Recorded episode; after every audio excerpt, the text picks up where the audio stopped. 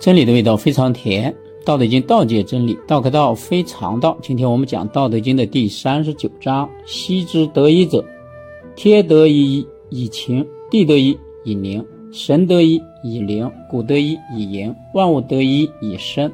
猴王得一以为天下真，其治之。天无以晴，将恐裂；地无以宁，将恐废；神无以灵，将恐歇。古无以盈，将恐竭；万无以生，将恐灭。猴王无以贵高，将恐绝。故贵以贱为本，高以下为基。是以猴王之谓孤寡不古。人之所恶，为孤寡不古而王公以为臣。此非以贱为本耶？非乎？故自述欲无欲，不欲；碌碌如玉，落落如石。故物或损之而益，或益之而损。人之所教，我亦教之。强梁者不得其时，吾将以为教辅。以上呢，我们把这个一些内容呢，是从第四十二章移到这边来的啊。我认为与本章相配，更具完整性。昔之得一者，老子圣人说啊，像从前这些啊，获得道的规律法则的这些事物啊。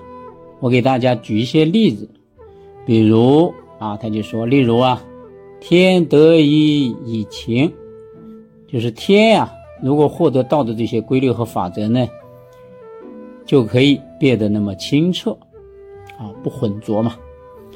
那这个一是什么呢？一就是道的规律。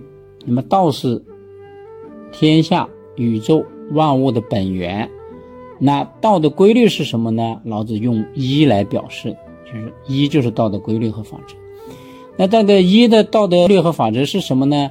哎，就道生一，一生二。这个二是啥呢？二就是对立的。他告诉你法则这是对立的，又是矛盾的，但是又是统一的。二生三，三是什么呢？三就是变化。只有这种变化，阴阳矛盾的对立变化，才会产生万物的。那么，因为这个道生一，生二，二生三呢，是第四十二章的。我们到了四十二章的时候，再给大家详细注解。这一章你只要知道一是道的法则和规律就可以了。所以天得了这个道的法则和规律以后呢，所以它就变得清澈了。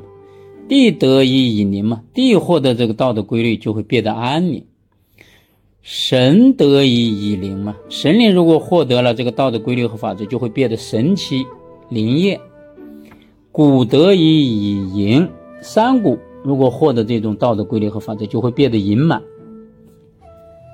万物得以以生啊，万物如果获得道的这些规律和法则，就能够生长、生育、繁衍后代啊。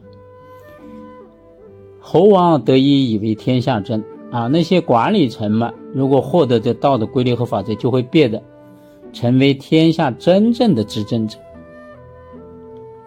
其治之啊，就是这些事例啊，给予我们啊很多的启示。什么样的启示呢？天无以晴，将恐裂。天如果没有办法变得清澈，那么就恐怕会裂开。地无以宁，将恐。废啊，地呢如果没有办法变得安宁呢，就将恐怕倒塌啊，这个就叫天崩地裂。神无以灵，将恐歇啊，神灵如果没有办法变得那么神奇灵验的话，那恐怕就会消失掉的。谷无以盈，将恐竭啊，山谷如果没有办法变得这么盈满的话，就恐怕会枯竭啊，干枯。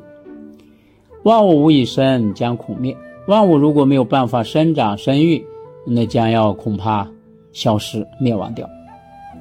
猴王无以贵高，将恐绝。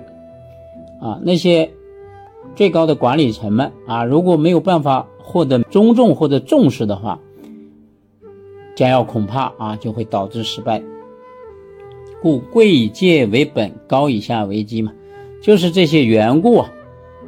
这些地位尊贵的管理层们啊，他们是依靠地位卑下的民众作为根本；高贵的管理者呢，就是依据这种下层的民众作为他们建立的基业。是以侯王自谓孤寡不古，就是因为这以上这些原因啊，那些管理层们啊，把自己呢称作孤寡不古嘛。孤呢，就是古代这些王侯的一种自己对自己的一种称谓；寡呢，就是一种比较谦虚的一种称谓，也是啊，比较低下。就是不古呢，古呢就代表愤怒，不古就是没有愤怒。你看他们也没有愤怒，一天那么辛苦，也不是说挣的就比人一定要多多少，但是他们付出的辛苦，他们操的心，这不是一般人能理解的。